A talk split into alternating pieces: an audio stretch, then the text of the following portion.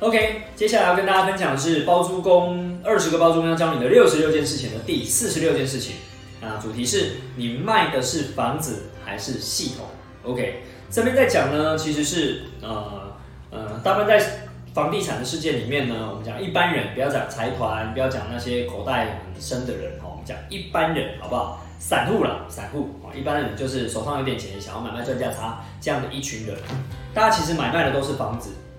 所以你跟一堆人在竞争的就是卖房子，好，那当然中介也是一样，他们就是在这个呃状态底下呢所产生出来的一个行业别，所以呢他们的能力大部分的中介也只会卖房子。好，OK，那这里为什么会提到系统呢？其实要加读几个字，其实是你卖的到底是房子还是是一个会赚钱的系统。所以呢前几集呢我们都有在提到所谓的隔套收租哦包租公这件事情呢。隔套收租本身，我们在装潢、室内装审查那一块已经讨论到合法性的问题，所以我们这边就不谈。我们今天专谈的就是，好，假设你已经弄出这样的产品来了，我们是可以收租的这种，一定有一定的投报率、有一定的效益的。那这样的情况下呢，我们就称之它叫做可获利的系统。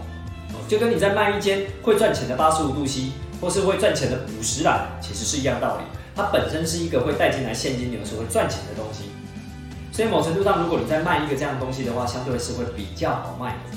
也就是说，你可以卖的族群不再是卖给一般的哦，我们讲说要要买卖专家差的人啊，或是要自助的人，你在卖的是另外一个族群的人，是他们为了要能够获利而买的你这样的一个可获利的系统。OK，所以呢，你在一开始进场的时候，你就要去思考哦，如果你说我要卖一个哦整层出租，然后每个月才租个两三万块，你要卖给这些可获利系统，那当然他不会去思考。哦，所以你要先设定好，到底你要卖给哪一样的族群，所以你去设计出那样的一个呃产品，然后呢规划出那样的产品去卖给那样的一群人，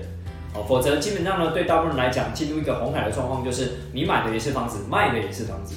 哦，所以这社社会上有一群人稍微跑得比较快的，想的比较多的，比较进阶的，就是我们讲包租公包租婆那一群人呢，他们的想法就会稍微比较进阶一点。他们开始把一个房子规划成为一个可获利的系统，所以呢，他们再把这个可获利的系统再卖给下一个想要获利的人，好，基本上他卖的就是一个可获利的系统，好，所以相对的会比你卖房子这件事情还有优势一点，而市场上也就会有另外一个族群的人会被挖出来，他们是愿意持有这样的优质的房子的。记得我讲那两个字叫优质，只是优质的定义到底是什么？比如说有些人认定的优质是合法。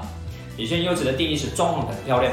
有些人优质是你的房客的挑选，挑选的很有品质，有些人优质是哦，你连邻居都搞得很好哦，跟邻居相处的也都很好哦，等等。到底你打造出来的一个这样的获利的系统，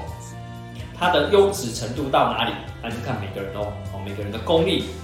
能够做到什么样的程度？这部分还是一样，就是提供给大家参考。第四十六件事情在讲的就是，不要老是进去卖房子的红海的世界里面。如果你愿意练功哦，这件事情就是我们为什么要一直推广包租公养成班的原因。如果你愿意练功，就来包租养成班，去将这些我们讲说这么多的议题，你能够去把它练好。那我觉得你练功练得越好，那当然你就能够打造出一个可获利的系统，你就能够进入到不同的世界里面去。哦，不管是《富爸爸穷爸爸》书里面的罗伯经济在讲的，也是类似这样的概念。哦，那当然在坊间也有很多的我们讲前辈。基本上他们都很清楚知道这样的一个概念，所以他们可以透过这样的打造的一个系统，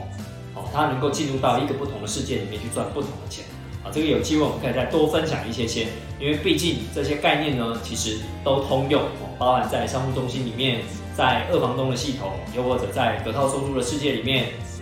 又或者在我们讲开店做生意，其实都是类似像这样的概念，我去弄好一个系统，我可以去转卖，只是那个等级能力。可能对一般市井小民来讲，就会相对比较难跨入的门槛。那当然啦，就一体两面的东西嘛，你能够跨得进去，那你就可以赚到那样的钱。啊，如果你一直停留在能力不足的情况下，那你就会在一片红海里面跟一群人去做竞争。好，这是我们一直要推广包租养成班的原因。欢迎搜寻包租养成班，上我们的课程，能够一起来做操练，大家一群志同道合的人一起操练，好吗？好，那我们第四十六件事情就讲到这边啦，谢谢大家。